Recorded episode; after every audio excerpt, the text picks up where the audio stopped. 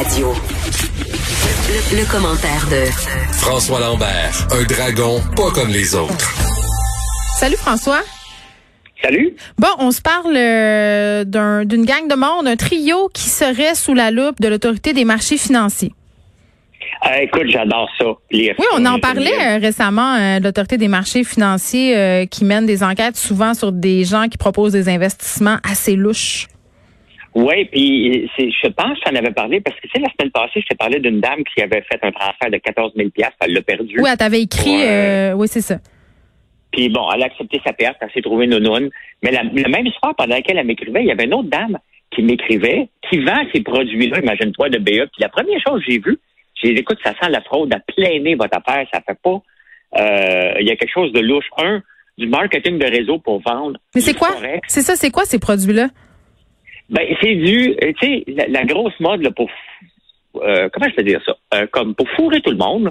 Ben, Dis-le. tu- Je vais juste le dire. non, mais tu, tu dis que tu as des rendements de 92% par mois Ouais. avec du Forex. Forex, c'est Foreign Exchange.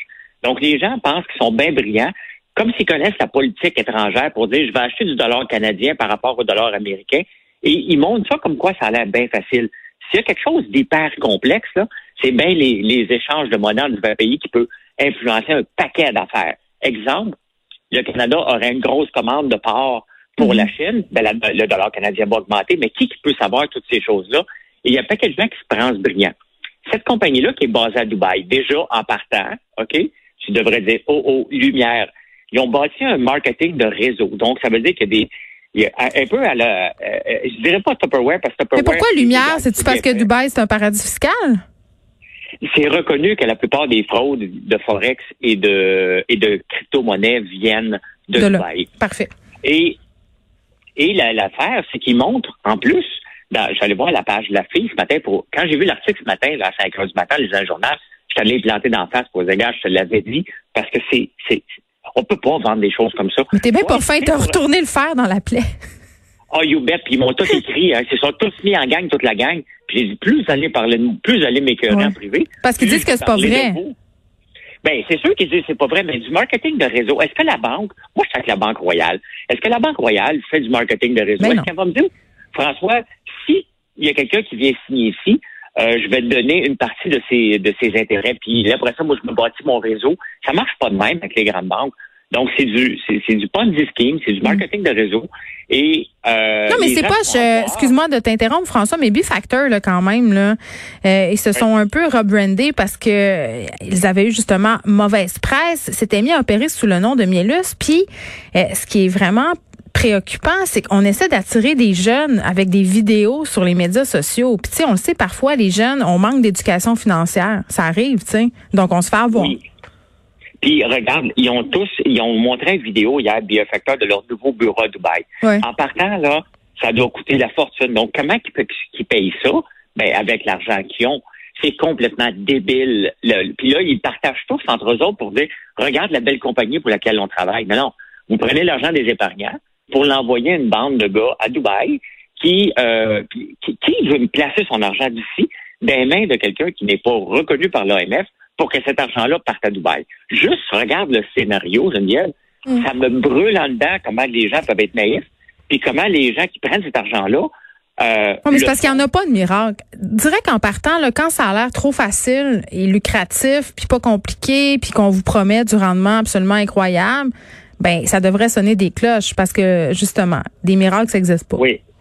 Les miracles, ça n'existe pas. Puis il y a beaucoup de gens qui veulent faire ce qu'on appelle le forex, qui veulent faire de la crypto-monnaie. Ouais. Ça fluctue euh, comme un- comme le, le- le- comme- du vent. Là. Ça s'en va à gauche, ça s'en va à droite. Ça- tu peux pas le prévoir. C'est dans un, un ouragan. Et c'est très choquant de voir ça, euh, que les gens, sans licence de l'OMF, tu sais, moi, je me le fais demander à tous les jours. Hey, gars, je vais te donner de l'argent, tu le placerais-tu pour moi? Je réponds non, non, non. C'est tellement facile de pouvoir bénéficier de la naïveté des gens, là.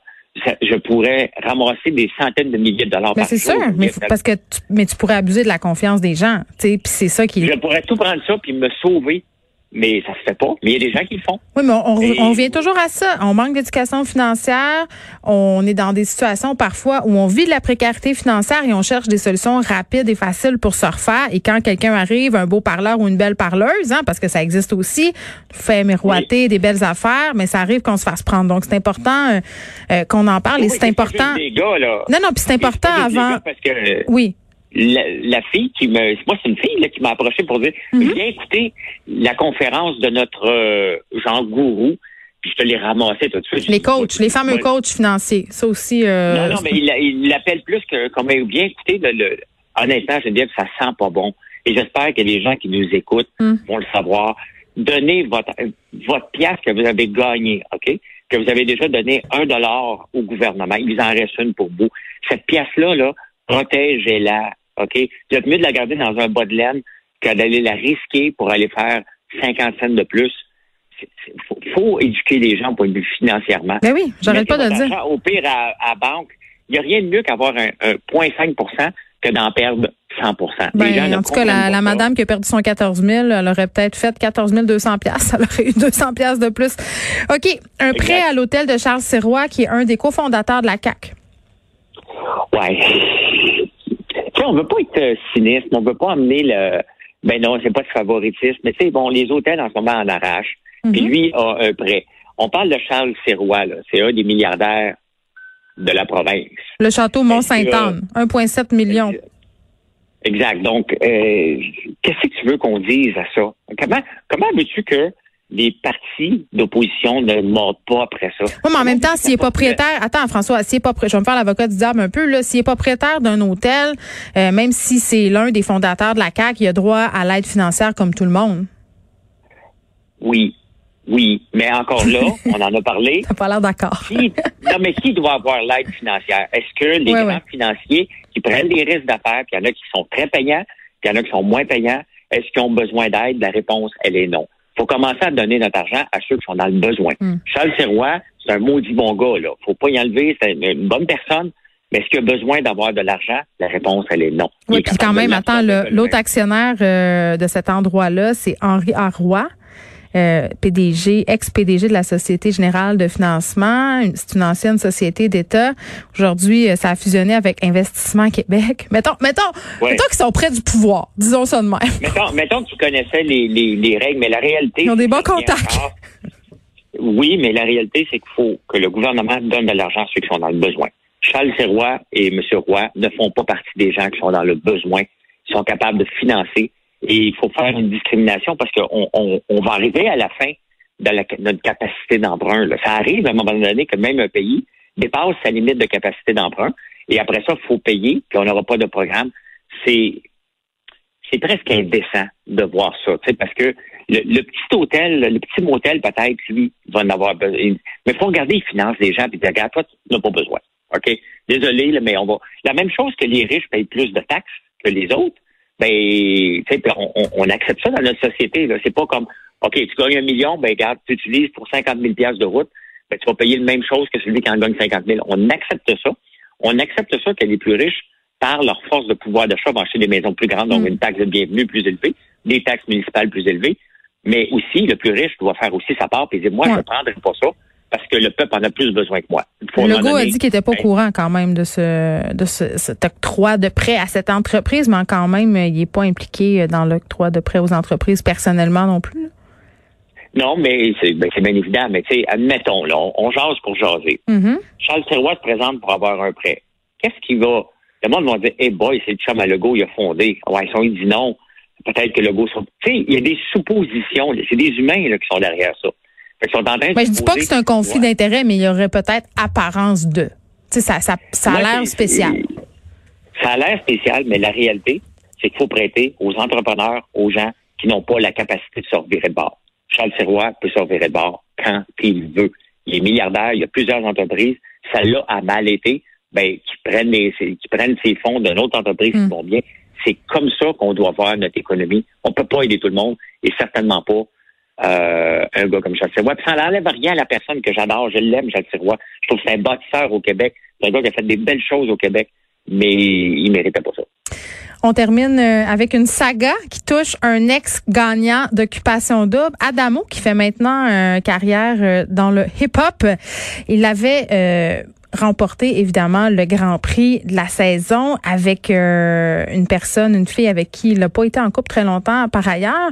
C'est une espèce de grosse cabane chalet dans les Laurentides. Et là, il se fait taper ses doigts par son syndicat de copropriété parce qu'il loue le condo, il fait du Airbnb et il n'a pas le droit. Oui.